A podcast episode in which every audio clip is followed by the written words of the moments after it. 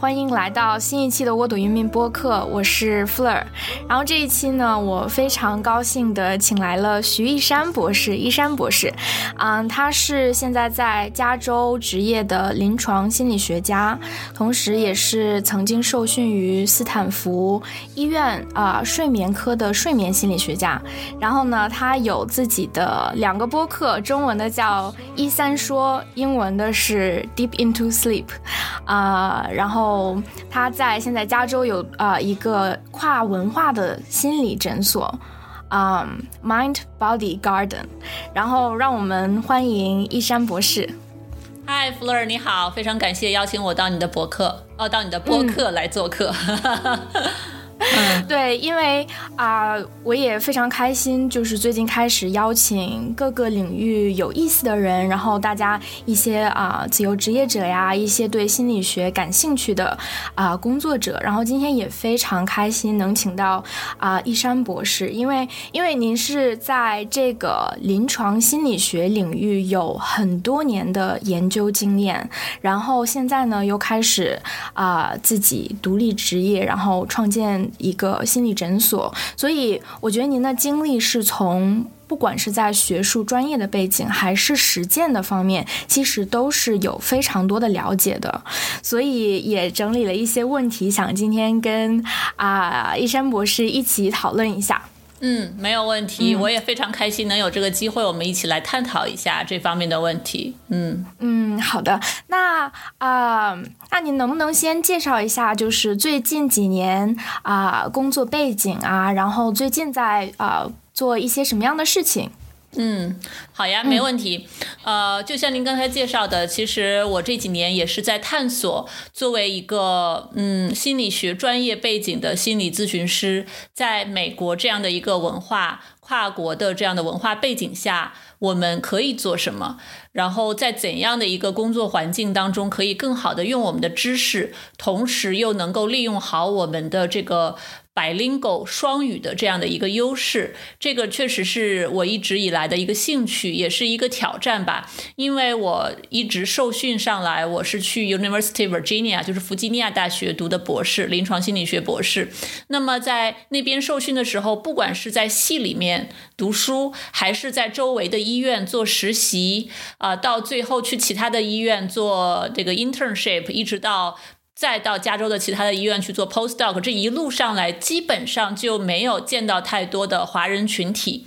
更别提华人的同事、华人的导师都非常非常少，几乎可以是没有的一个状态。但是我们同时又知道，其实华人的这个心理健康也是非常有需求的。那么他们都在哪里？他们去哪里寻求这样的服务资源？或者这个我们的这种 stigma 是不是太 strong，没有去寻求这样？的一个呃服务的意愿，所以我在这种驱使之下，这几年就一直在探索这方面的道路。我先是按部就班的，其实就是按照美国这边的受训系统、工作系统，就一直在主要在医疗系统里面受训这么多年。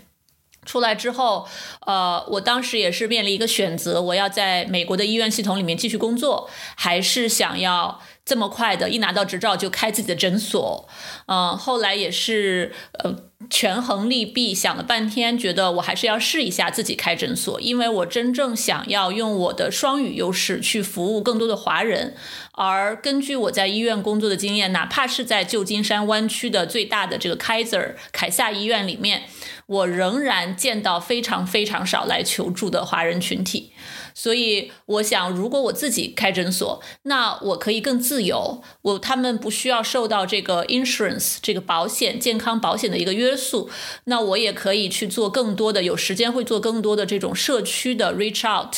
这种公益的分享，去让更多的人了解心理健康，所以我后来就尝试开诊所。当时也是给自己一年的时间去试一试，说，哎，我这一年能不能把一个诊所开起来？最简单就是能不能活下来，对不对？我如果能够养活自己，我就可以继续开诊所；如果我养活不了自己，那什么理想啊、愿望啊，还是要放一放。我得先去生存，我可能要回医院去工作。当时是这么想的，但是后来发现，真的其实社区很有需求，只是没有这种整合的中文资源。所以我开了诊所之后，发现哎，不可以可以存活，可以存活的蛮好。我就纠结了一一一一群小伙伴和我一起一起开诊所。所以我们诊所里面有好几位华语的咨询师，现在还有好几位这个说中文的精神。科医生，我们都在一起作为一个 group 一起去服务这个社群。那另外啊，像您一开始也介绍过的，我就是有自己的一些公益栏目，现在是 podcast 和您一样，这个播客节目也是有啊，英文、中文都有。那 YouTube 频道也有，都是类似的内容。呃，我们还我们诊所还做了公益黄页，就是帮助全美国各个不同州的华人去找当地的华语的心理咨询的资源。那在美国，很多的同行们都有来填写这个黄页资源。把自己的职业信息放上去，呃，那这样子我们就有一个免费的面向公众的数据库，帮助在美国各地的华人们去寻找这样的心理资源。所以我觉得这是可能这两三年来吧，我做的比较主要的事情。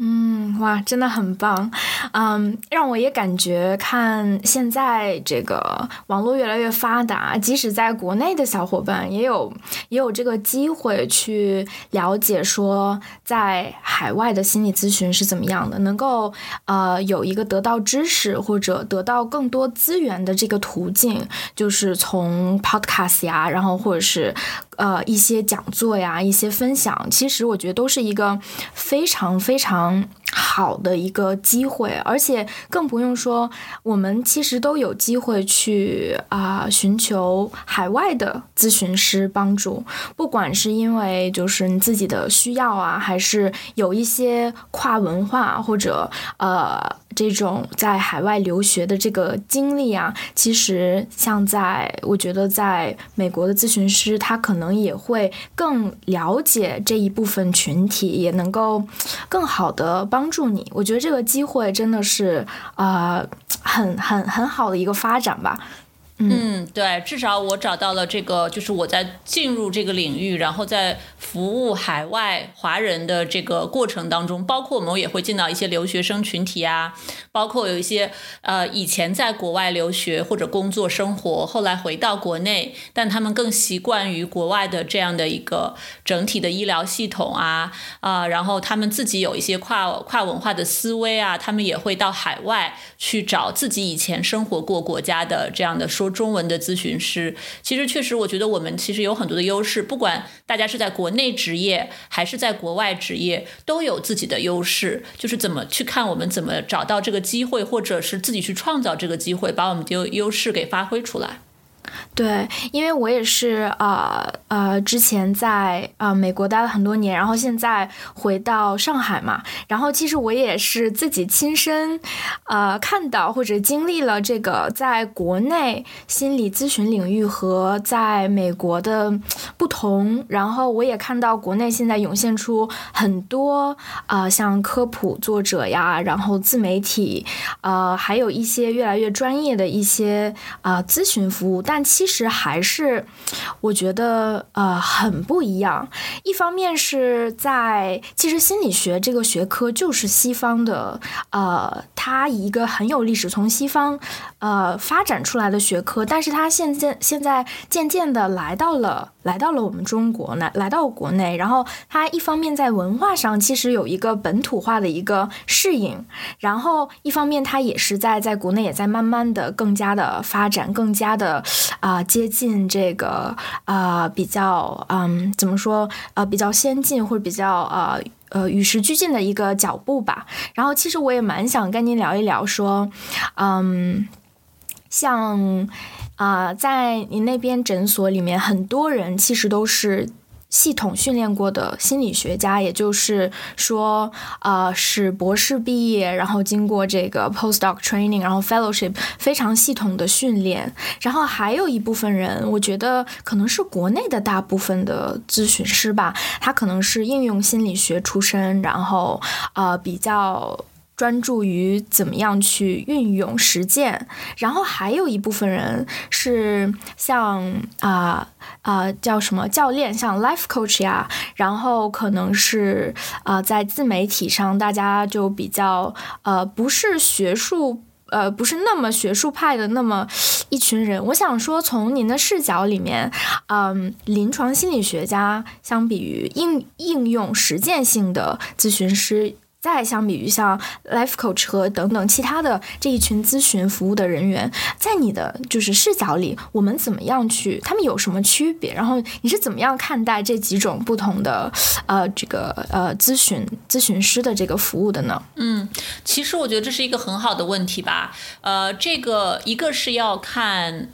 他们拿的是什么样子的执照，受的是怎样的训练，也要看。我觉得每一个从业者他们个人，因为很多个人带进来的一些，我们每个人都会带进我们的工作当中一定的文化知识背景。啊，然后通过这个受训，在这体体系底下变得更系统一些、更规范一些。那其实这跟整个国家社会的这整体的心理系统也是有关的。比如说在美国，因为我对国内的情况了解的不太多，我在想可能不太一样哦，哪怕是。同样的名头，那么在美国这个体系，其实我觉得还蛮成熟的，毕竟发展了这么多年。那在美国这个体系里面，有各种各样的不同的角色，有 PhD level 的心理学家啊，像我自己和我们诊所的一些咨询师，还有 Master level 的心理学家，呃，或者说我们叫他们心理咨询师。我们诊所也有几位 Master level 的，那 Master level 里面又分不同的具体的项目，但是最终拿的执照都是差不多的。做的事情也很像，那么除此之外，还有像您说的这个 life coach，他们也有有一些比较相对比较正规的呃训练，但是他们的执照就不像我们这样受到法律和州与州这种 regulation 和监管，呃，这种可能 ethical 方面这种道德。体系方面和我们这些执照的要求也是不太一样的。那我们在美国这个体系里面，我会经常发现，我们不管是什么样子的执照，只要在这个领域里面工作，其实我们都是在服务于广大的这个大众，都是在用我们自己的一个知识体系和方式来去帮助那些需要帮助的人。啊，这我觉得在这个层面上，其实大家做的工作都是非常的有意义的。非常好的，呃，那但是每个人能做的不太一样。比如说，life coach，他拿的他那种受训的经验和执照，他可能就很难去对呃一个来访者做一个非常精确的诊断。啊，或者说他不会像我们这个体系里面说，你可以做这种跟医疗系统直接的沟通。比如说，我有一些来访者，他是从医，他比较严重，进了医院，进了医院住了一段时间的院，出院之后，那么医院里面的咨询师啊、医生啊、护士啊就会跟我联系说，哎，那个，我听说我们的患者出院之后到了你们诊所，那啊，我们是不是后续可以一起？在这方面做一些合作，follow up，一起确保这个他们叫患者，因为在医院里我们叫来访者，因为是在外面的诊所，说哎，确保这个人他在后续得到了应该有的好的这种治疗和干预，外为了防止他复发，防止他再变得很严重去医院，那这什么有时候需要结合一些药物啊，我们会跟这种 psychiatrist 精神科医生会有很多沟通。那在这个层面上，临床心理学家啊，这个或者咨询心理学。学背景的心理学博士，包括硕士背景的心理咨询师，都是可以做这些工作的，这些都是类似的。啊，但是在一这在这个比较重度的方面都是类似的，在轻度的方面我们也都是可以做的。那在医院里面，很多时候要做 case management，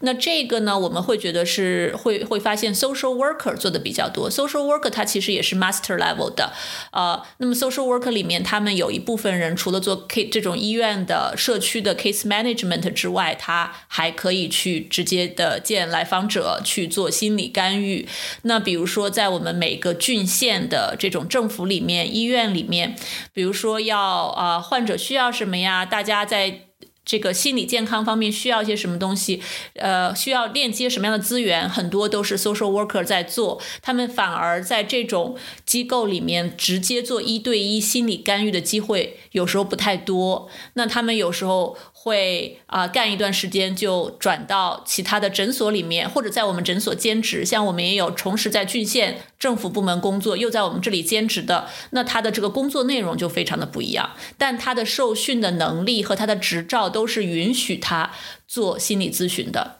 啊，但是 Life Coach 他就。没有办法做这么多非常规范性的心理治疗或者干预，他们都不可以说是这个词儿。它更多的是在你生活中碰到迷茫的时候，对你的生活进行一些指导。但是他们的其实受训体系。据我的一些了解，因为我有些朋友有去学 Life Coach，他们的这个体系和内容，很大程度上其实借鉴了非常多心理咨询的这个培训体系，只不过他们没有办法得到一个非常正规的、受到政府认可的，啊，受到法律法规监管的这样的一个执照。嗯，我们博士、硕士级别的咨询师，在美国至少我们的监管力度是非常大的。我们有非常非常多的 regulation，比如说有小孩子被虐待啊，那我们如果不报告，作为咨询师这是强制，你是这个 mandatory reporter 对吧？你不去报告这件事情，你就有可能要进监狱，就是有可能要坐牢，这是强制的一些法律的规定。那比如说我们在咨询里面要有 ethical 的这个基本的呃 guideline，你不可以。以说，呃，伤害你的。这个患者啊，你的来访者呀，你不可以跟他们有什么 professional 之外的这样的一些关系，这些都是不推荐的、不建议的，也是不 ethical 的。那这些在美国是非常非常的详细啊，那有很多的部门可以去帮忙监管，而且来访者也知道他们有这个权利可以去投诉。在国内啊，我了解的不多，但是好像这样的监管制度比较的弱，还没有成非常规模的体系。系，呃，而且在 ethical 的这个方面的要求和美国这边可能也是不一样，嗯，所以我觉得会有非常多的不同。但是整体来讲，回答你的问题的话，我觉得我对这些不同呃程度的不同执照的从业者，我都是很尊敬的。我觉得大家都在做自己力所能及的非常好的事情，只是这中间如果监管不到位的话，或多或少，我最担心的就是对来访者。呃，造成伤害，因为我们的根本就是想 do no harm，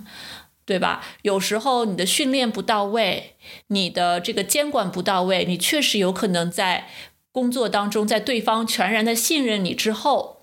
你在不小心的时候，有意无意的会做一些事情，说一些事情，在这种信任的构建之上，又让它坍塌，那种对来访者的打击，我觉得会非常的大，这个是特别要小心的。嗯，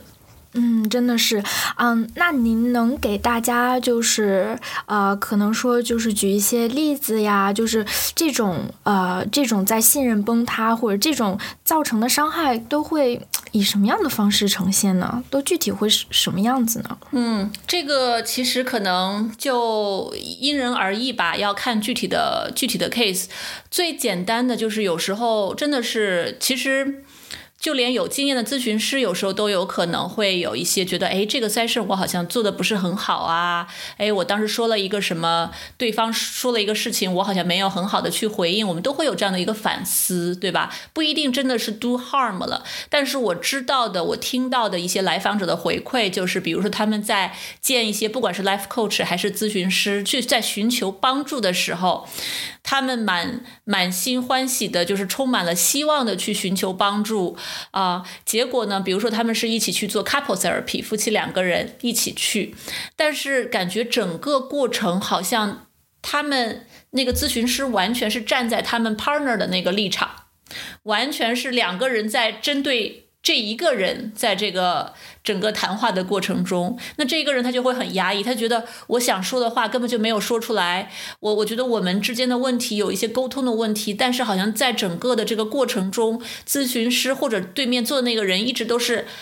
跟着我我我 partner 的思路在走，就是起不到真正帮助我们的作用。他自己可能就觉得更加的压抑。那这个的可能的后果有很多种啊，他可能要不然就会觉得，那我是不是自己真的有问题？全是我的错啊！那我 partner 原来都是对的，那我就是有问题，我就是应该被 verbal abuse 的那一方，或者说我就是什么都不应该说，我应该继续压抑。你看，这好像都被一个 professional 的人给 confirm 了，给确定了这样的一个一个 pattern 啊。那或者说，他这是一种可能性，就更多的自责，更加的压抑，觉得没有人能帮他。本来希望一个 professional 能帮他，结果这个 professional 让他很失望，他就觉得那那没有人帮。我了，我都试过了，对不对？呃，最后要不是就压抑到爆发，要不就是压抑到分手。还有一些人觉得很愤怒，很 aggressive，说怎么可以这样啊？那这个这个 professional 都是骗人的，这些心理学的什么东西都是骗人的，帮不了我。你看我们的问题根本就没有解决，而且你还在指责我，对吧？那他可能就是反而会让他们的关系变得更加糟糕。每次见完了回去，两个人大吵一架，那。对吧？就就没有起到特别好的一个引导，他们重新思考、重新去尝试不同的这种沟通方式的这样的一些方法都没有在试，所以就就有可能。达不成原本的这种想要的咨询目的，只是一方面，但结果让他们自己的内心受到一些伤害，或者让他们之间的关系更加的恶化，这个可能是比较糟糕的后果。那还有一些比较严重的例子，其实这就很多啦。因为你看，在美国，我们丢执照的 number one reason，第一条的这个呃最首位的原因，就是和你的来访者发生了不该发生的关系。比如说是性关系，对吧？因为你在咨访关系当中，你是要全然的去共情、去理解、去倾听。有时候来访者在他很脆弱的时候，他会容易把这种关系给误解为一种。一种感情关系，啊，那如果这个咨询师啊或者 life coach 不是很 ethical 的话，他是有可能利用这样的一种脆弱的心理，或者在对方是人生很低谷的一个时候去 take advantage of them，啊，那我我这个也有在国内有听说，嗯，就包括骗钱骗色啊这种都有，在美国这个就是只要被发现被举报，就是要被调查，非常。容易丢执照啊，是或者好一点的，就是查还正在调查的时候，或者可能情节没有那么严重的执照会被呃 suspend 一段时间，这种，但是你会留下 public record，就是一生的这个职业污点。差一点的话，你就是会丢执照，你这个职业就做不下去了，甚至会进监狱，是这个样子。对。对，真的是，我觉得这样的事情真的会实实在在的发生。即使它不发生，我觉得如果一个做咨询服务的这个人，不管他是什么角色，如果他没有。嗯，一个比较专业的呃了解和专业受训的背景，他可能也也许不会做的那么那么的呃，就是过过分，但是可能在一些时候，他可能摸不清这个跟来访者的边界，可能会多多少少也也也会嗯伤害到这个这个关系吧。所以也是我觉得我还想啊问的就是问您的就是另外一个问题嘛，像。呃，在国内，因为在美国的这个呃流程什么都比较的规范严谨，但是在国内还确实还没有到那一步。虽然您不是特别了解，但是我觉得也也想从您那边看一看你是怎么想的。像你看，像国内有很多咨询的关系是在，假如说在微信上，嗯。那跟咨询师可能是微信好友，我觉得这个也是蛮多的。那那微信我们就会分享朋友圈啊，然后呃，咨询师他本身可能也会有自己的公众号写文章，然后他也会呃 share 自己的一些信息和想法。那这个就让我有一些想法，我说我就觉得，哎，我们。跟咨询师的这个边界到底在哪儿？就是如果咨询师知道了我平时的这个我的这个 private life，我觉得这个这个让这个我想我想听听您是怎么想的。嗯，当然我是美式受训的思维啊。呃，很多我记得几年前吧，我跟当当时我还在读博士的时候，跟国内的一些心理学同行有。简短的在微信群里面交流过，当时就提到说，我们美国这边是不允许跟你的来访者做朋友的，就是出了咨询室，你不可以是朋友，你不可以私下的，就是或者不建议，这是一个 ethical，不是一个法律，就是不建议你们以朋友的身份一起 hang out，一起出去玩，对双方的私生活了解太多。那么更硬性一点的 ethical rule 里面直接写的是，在咨访关系停止后的两年内。都不可以有这个专业关系之外的一些关系，不管朋友也好，情侣也好，还是怎么样，这是一个啊 ethical 的一个建议，一个 guideline。那当时我记得国内的有些同行就说啊，这个不符合中国国情，在中国你要跟你的来访者做朋友。我当时我听了就是非常的 shock。我自己对于这种言论或者对于这样的一种态度啊，啊，我觉得不管在什么样的国情下。这样的一种方式都有可能带来很多潜在的伤害，因为你你在这个我们这个专业和一般的医生的职业又不一样，我们会涉及到很多内心的东西，啊，我们会深入的对这个人有一个了解，他完全没有跟别人任何人讲的事情，可能第一次。讲出来是对一个咨询师讲出来的，这对他来说其实是非常重大的一步。那他们的信任感和安全感，其实在这种咨访关系当中非常非常重要。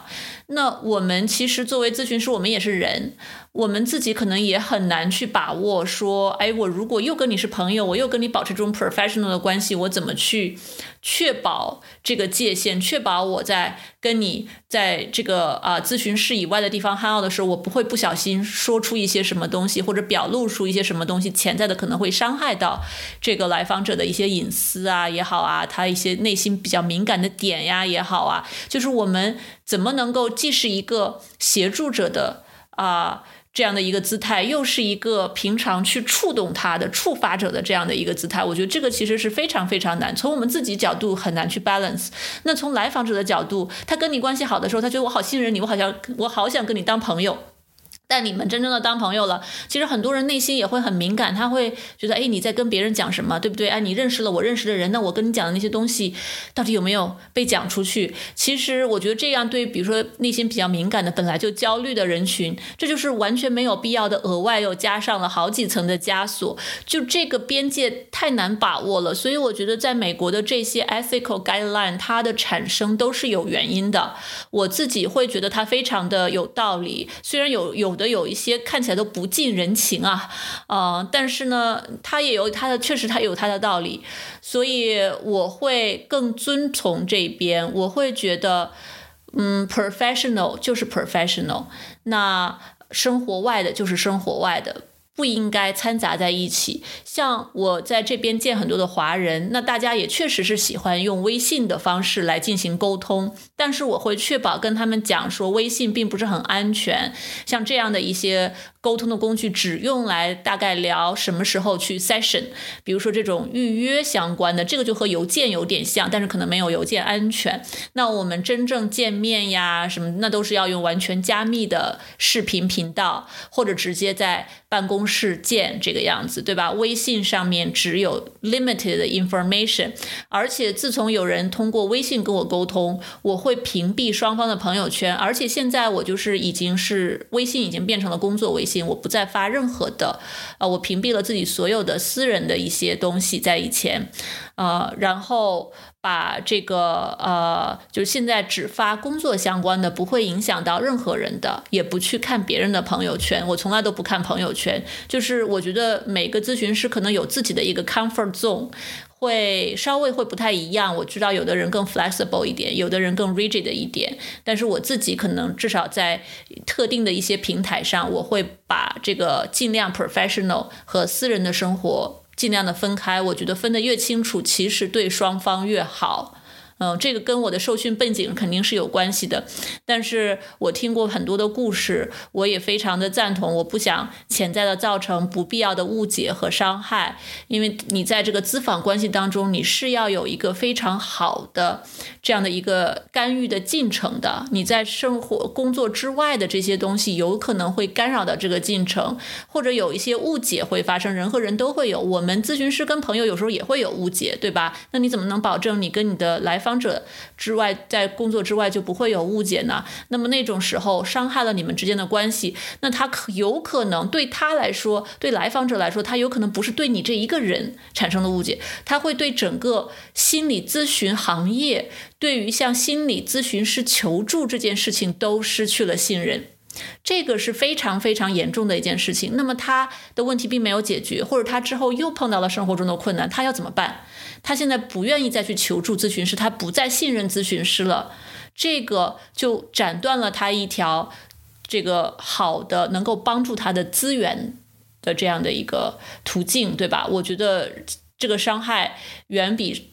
这一段关系要来的深远。嗯。嗯，对，我觉得一山博士，我觉得您解释太棒了，真的是这样。我觉得那听到了这些信息的听众们，我觉得大家也可以说，呃，至少特别是在国内啊，大家如果听到了，可以把这个就是作为自己了解的一个一个知识，去跟呃跟人求助的时候，跟不管是专业的咨询师，还是一些咨询的服务的人，呃，去求助的时候，其实也可以用这一。些知识，啊，去帮助自己辨别说，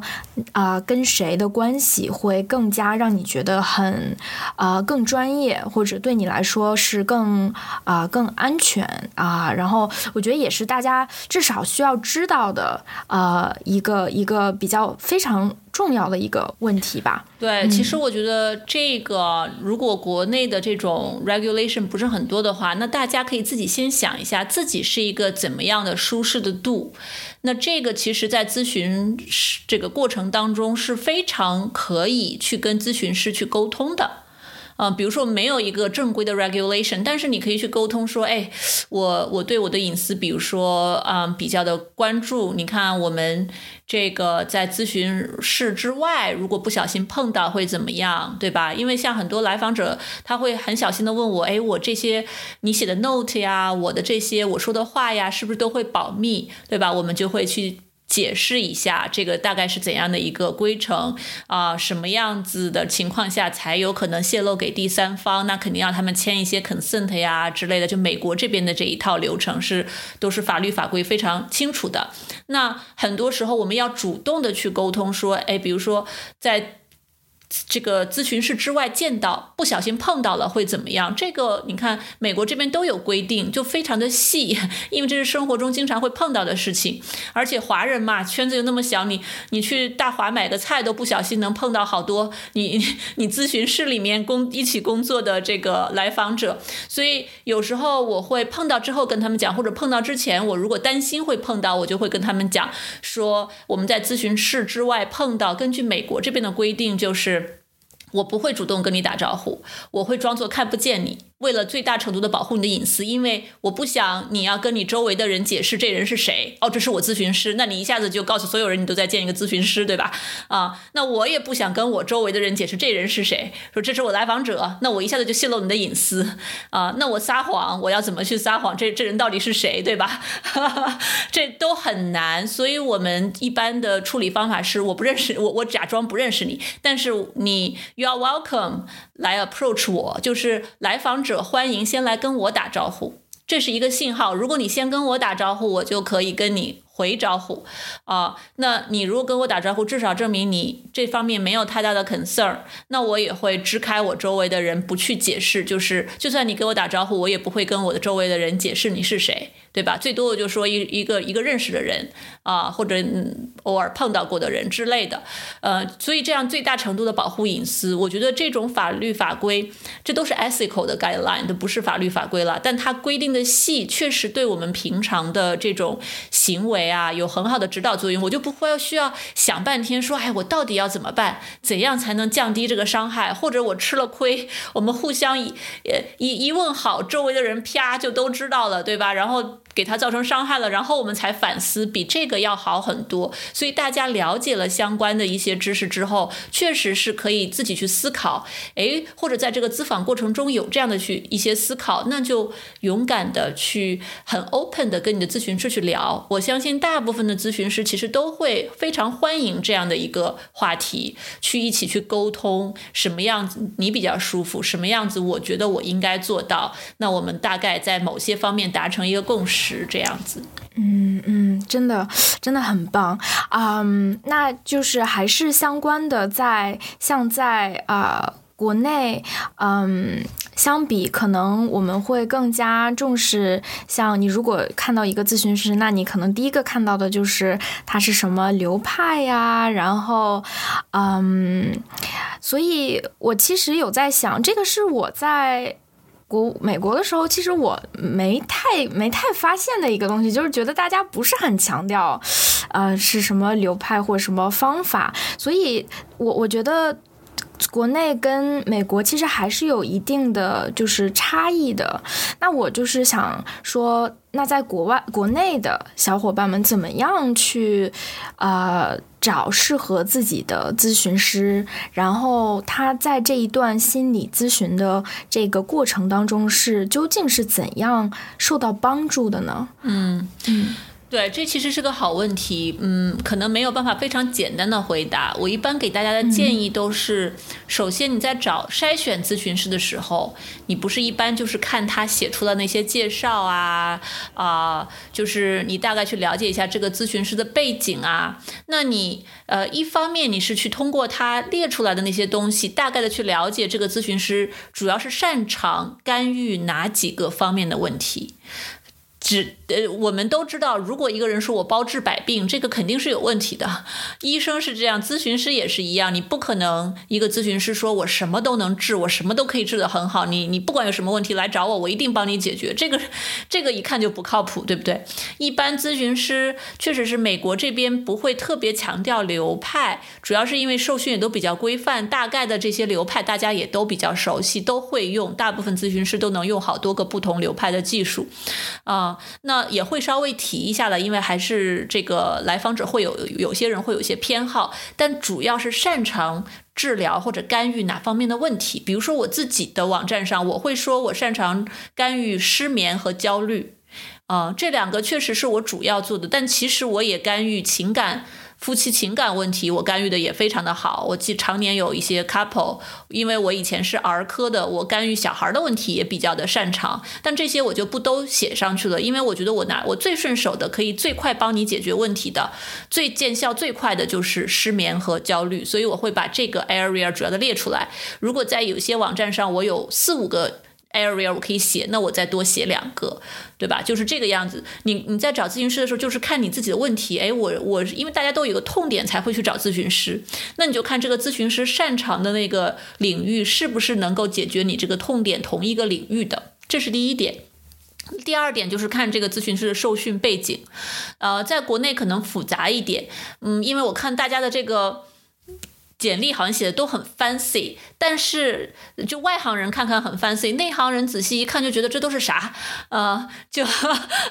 好像好像没有太大的含金量，但是但是好像大众看看不出什么，好像很高级的这个班那个班这个那个的，嗯，其实我觉得一个是要看他的临床经验有多长时间，大概是不是比较正规的受训过，还是一直都是各种 workshop 出来的，因为一般正规的受训过之后，你再去一直的有去继续学习、继续进修，这是一件好事儿。但是你最好有一个相对比较正规的底子在那里，呃，那他比如说你你刚毕业。就就开始职业的这个呃整体对一些问题的把握程度和你在这个领域持续的工作了好几年是不太一样的。确实是会有一定差别，不代表不好。嗯、就是包括因为我自己在受训的时候，我也觉得也能够帮到很多人。但是这几年确实也觉得自己有在成长，一直都有在成长。所以如果大家对这个比较关注的话，就可以看呃他这个写的在这个领域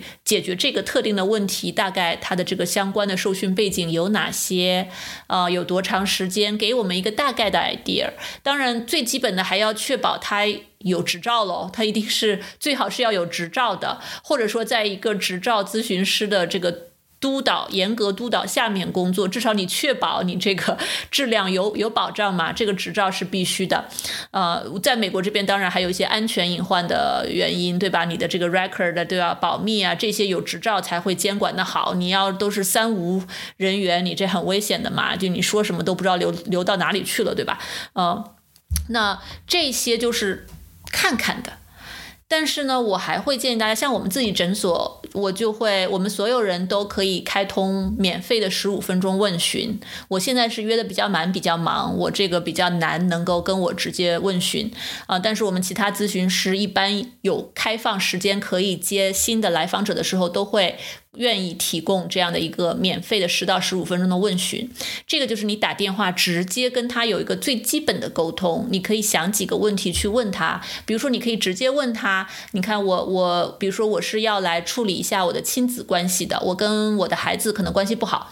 啊，那么你在这方面。有没有什么经验？大概有多长时间的经验？像以前我接电话的时候，有一些来访者问的很仔细，因为他不知道我是谁，呃，要不是就别人推荐了我给他，或者他在网上找到我，他就问你在哪里受训的呀？拿执照多长时间了呀？你你对于这个亲子关系你有多少经验啊？就他们会问很多很多这种问题，我其实觉得是非常负责、对自己负责任的好问题，我会非常耐心的去回答，因为我理解他们的焦虑。当然，你想找一个听起来比较靠谱的咨询。是对吧？那么他们在回答的时候，其实你可以做一个基本的判断，就是他说话的这种方式你喜不喜欢？你觉得他有没有倾听你、理解你？他有没有在咄咄逼人？对吧？嗯，他讲的这个感觉，他是不是有一定的专业度，或者有没有一定的自信？就是你基本上通完这个电话，你愿不愿意去跟这个人见面，继继续尝试一起工作，让这个人试着帮帮你？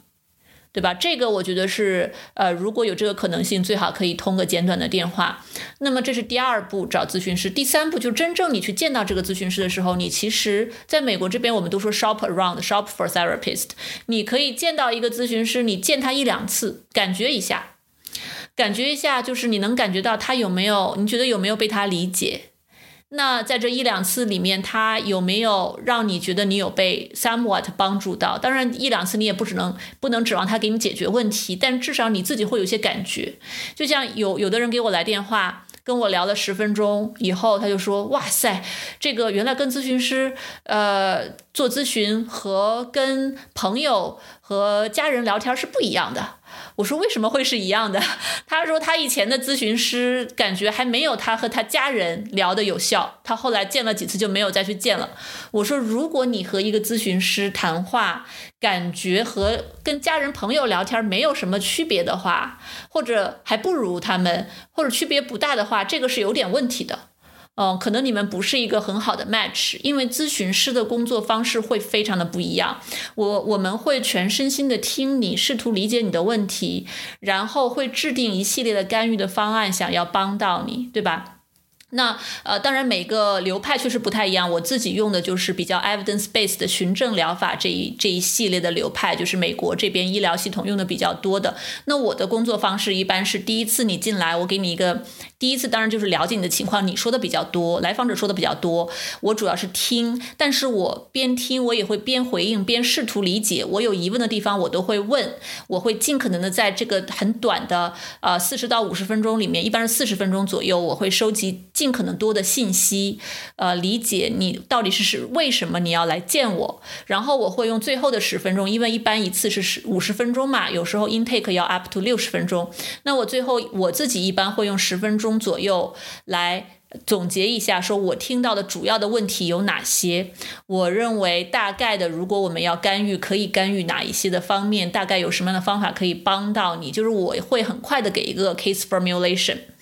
嗯，这样能够很快的帮助。来访者来决定说我们俩是不是合适，而且我第一次经常会跟大家讲说，你看这一次主要是我来询问一些问题，让你也感受一下我的 style，看看我们是不是合适。那么在他们离开之前，我都会跟他们说，我会鼓励他们去考虑一下我们是不是一个 good match，他们想不想要回来，有没有觉得我能够帮到他们，理解他们。他们如果愿意回来，我会跟他们一起工作，大概往哪几个方向走。当然里面有他们的选择，我就是我只是大概一个建议，后续还可以再根据。他们讲的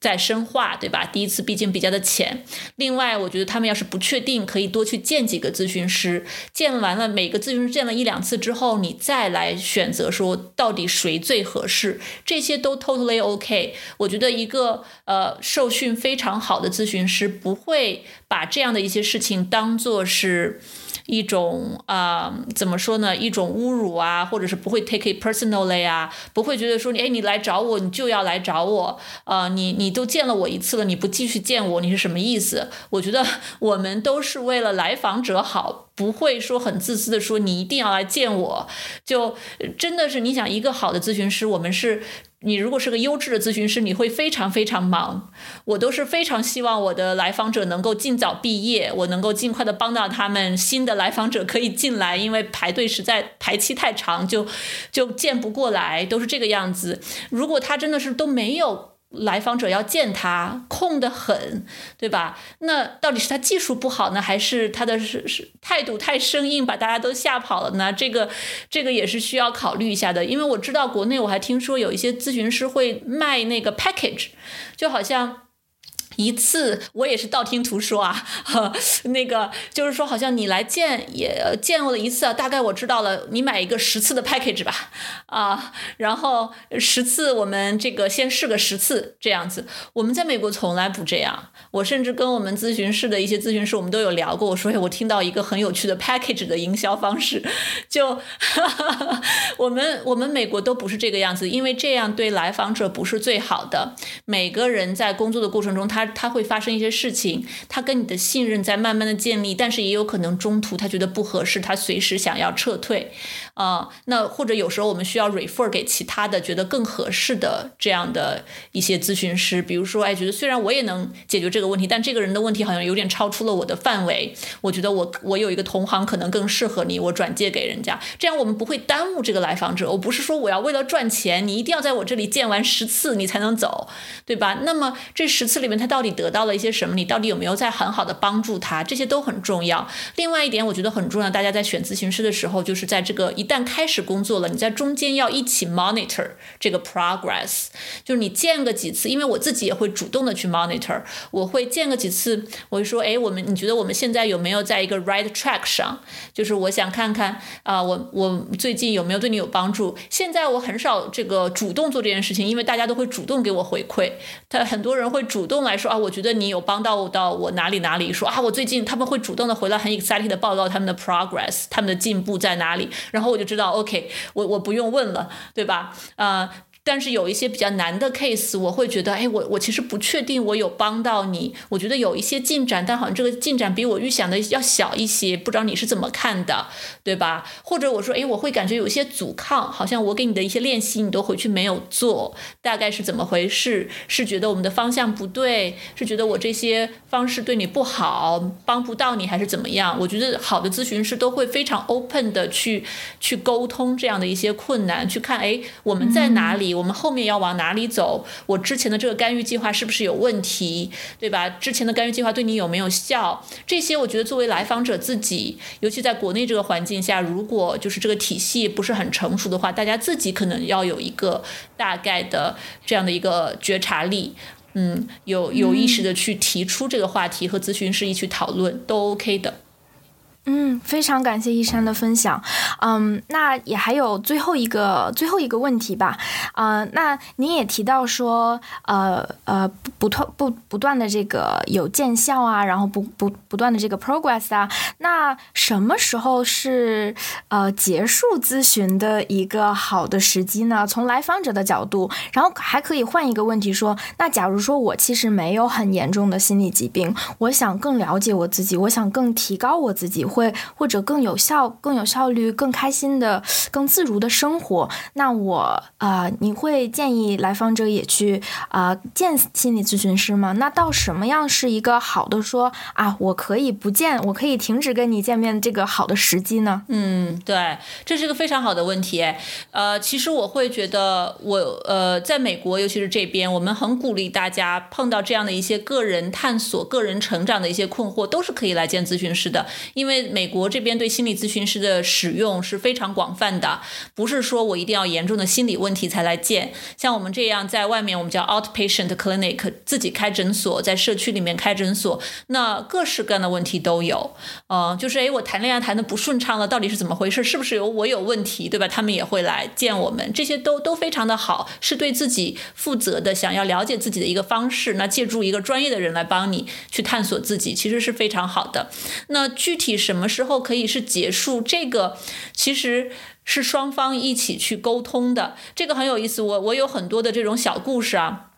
就是有很多来访者，他在一开始见我的时候，他可能自己很焦虑啊，或者生活中碰到一些大的瓶颈，哦，他紧张到不行。然后见了几次，他会觉得，哎，见得很好，好有帮助，然后就开始依赖咨询师，对吧？他他就会觉得，哎呀，那个，呃，这里面就有两种，一种是很依赖咨询师，说啊，我每周都见，好期待和你见面呀，觉得每次都很有收获，这是一种；另外一种就是一方面期待和你见面，一方面又担心我是不是太依赖你了，那我们这个我以后。后结束不了了，可怎么办？就是也有人会有这样的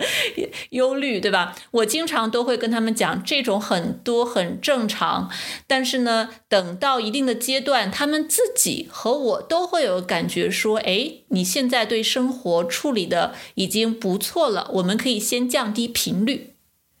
然后慢慢的从一周一次变成两周一次、三周一次，然后这中间不停的 monitor，因为这这也是一个尝试的过程。你好几个周没见我，你都还 OK，然后连续了一段时间，你看你自己中间没见我，有有一些小的危机，你自己都处理过去了，都非常的好，也增强了他的一个内在的一个动力，让他自己很有 power，很有能量，觉得哎，我自己真的可以哎，呃，慢慢的他就有些人会自动提说，哎，我觉得我可以了，哦。那我我可以暂时停掉我们的这个咨询。有的人是我要去跟他提，这个也很有意思。每次我要跟大家讲降低频率的时候，有些人会很焦虑，他会说：“我不要降低频率，或者说啊，为什么要降低频率？你真的觉得我可以了吗？啊，说说万一你说我我们三个周不见，中间我万一有什么大的事情，我要怎么办？对吧？当然我不会说突然的就会没有准备的给他降。”这个一般都建立在我们已经工作了一段时间，我给了他非常好的技巧，他自己也掌握的比较的好。那么在这种情况下，我我就会说说，哎，比如说我们两个星期之后才能见，以前是下个星期就能见。那在这两个星期当中，如果有类似的一些焦虑的情况出现，你看之前的哪些哪些方法，你可能拿来用，对吧？我会提前给他做这样的一个预设，啊，去帮助他去 prepare。然后有些人会非常忐忑的说：“好，那我试一试。”但是都会问我说：“中间如果我需要见你，我可以约你，对不对？”啊，然后我就说：“对你如果临时有事儿，就是觉得哎不行，还是不行，不能拖那么久，你都可以联系我，我们可以看能不能加一个 session 在中间，对吧？就是让他们内心稍微比较安稳。但大部分的人其实等到两三个周之后见我都还挺 OK 的，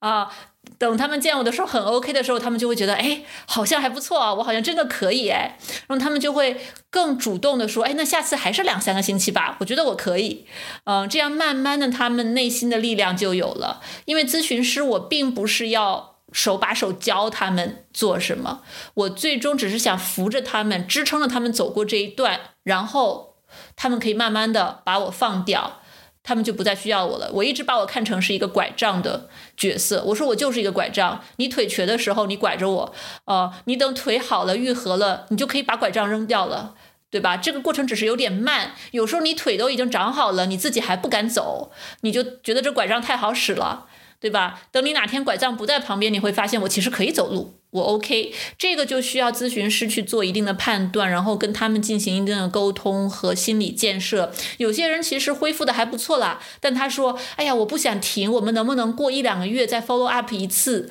啊？确保一下没有问题。”然后有时候这样要 follow up 好几次，他们最终觉得：“哦，OK OK，我觉得我差不多了。”对，所以这是一个很好的可以结束的点。另外就是，我觉得其实，呃，以我的这个流派 CBT 啊、D P D B T 啊这些 evidence based 的取向来讲，我并不会跟大部分的人工作一两年，我大部分的 session 都会在几个月内结束。呃，因为这个是短平快，你你的 symptom 有，我们解决你的 symptom，symptom 解决了，你 OK，我又 OK，我们就可以结束了。嗯，就是说我们。的结束的点，并不是让你把人生中所有的问题都解决了，有时候只是说你的那一个卡住你的点，你最关键的问题，你来找咨询师解决了之后，你自己觉得 OK 了，你不想去啊谈人生中其他的问题，那我们就这就是可以是一个结束的点了。你可以正常的 function，可以正常的回归你的生活了。有些人一开始进来治疗焦虑、抑郁啊、失眠啊什么的，哎，结果这些好了之后，他会慢慢的说。哎，我有一些，我发现我有一些原生家庭的问题，我想聊一聊啊，或者说，我我我们聊的时候，我发现其实我之前的一些问题跟我的情感关系是有关的。那他有这个需求，那这个时候就是一个问题结结束了，但是我们可以进入下面的另外的一些更深的 work，这个也是可能的。这样的话，可能就是在他到了一个更好的点，他觉得那些都比较满意的时候。再去考虑这个节点，嗯，但不是说所有的人一进来我就要把你从小到大所有的这些困惑你的问题都要解决了，你才能结束的。啊，懂了，明白明白，嗯，也非常感谢一山博士的分享，因为我最大的一个感受就是从您的分享，我觉得真的是以来访者为中心的一种啊，一种啊。咨询方式让我听的就会觉得很安心，哎，你是对我好这样子，这样我觉得也可以作为很多呃寻求心理咨询帮助的小伙伴们一个要相信自己的这个感觉，然后如果有不舒服的感觉或者怎么样，也可以说去质疑这个质疑心理咨询师啊，然后去继续尝试，然后如果真的听到就是了解这样的知识之后，也会帮助你说更好的选择啊适。和自己的，对自己有帮助的，嗯，我觉得，嗯，是一个比大家都需要 了解的一个知识的一个背景吧，所以也非常谢谢一山博士的分享，嗯，那。对，接下来我觉得，如果听众小伙伴们有任何的问题，也可以直接联系一山博士啊，或者也可以在节目留言啊，或者怎么样，我们会继续的沟通。然后呢，接下来我会把啊一山博士他的网站啊，然后他他还有自己的播客，也是公益性的，可以啊，他也会找其他的像其他的心理学家，然后其他的心理工作者，也会分享一些非常有意思的议题，然后也欢迎大家去了解更多吧。好，那我们今天就到这儿了，谢谢一山，哎，谢谢弗洛尔，嗯，好，那我们下次再见，拜拜，嗯，再见。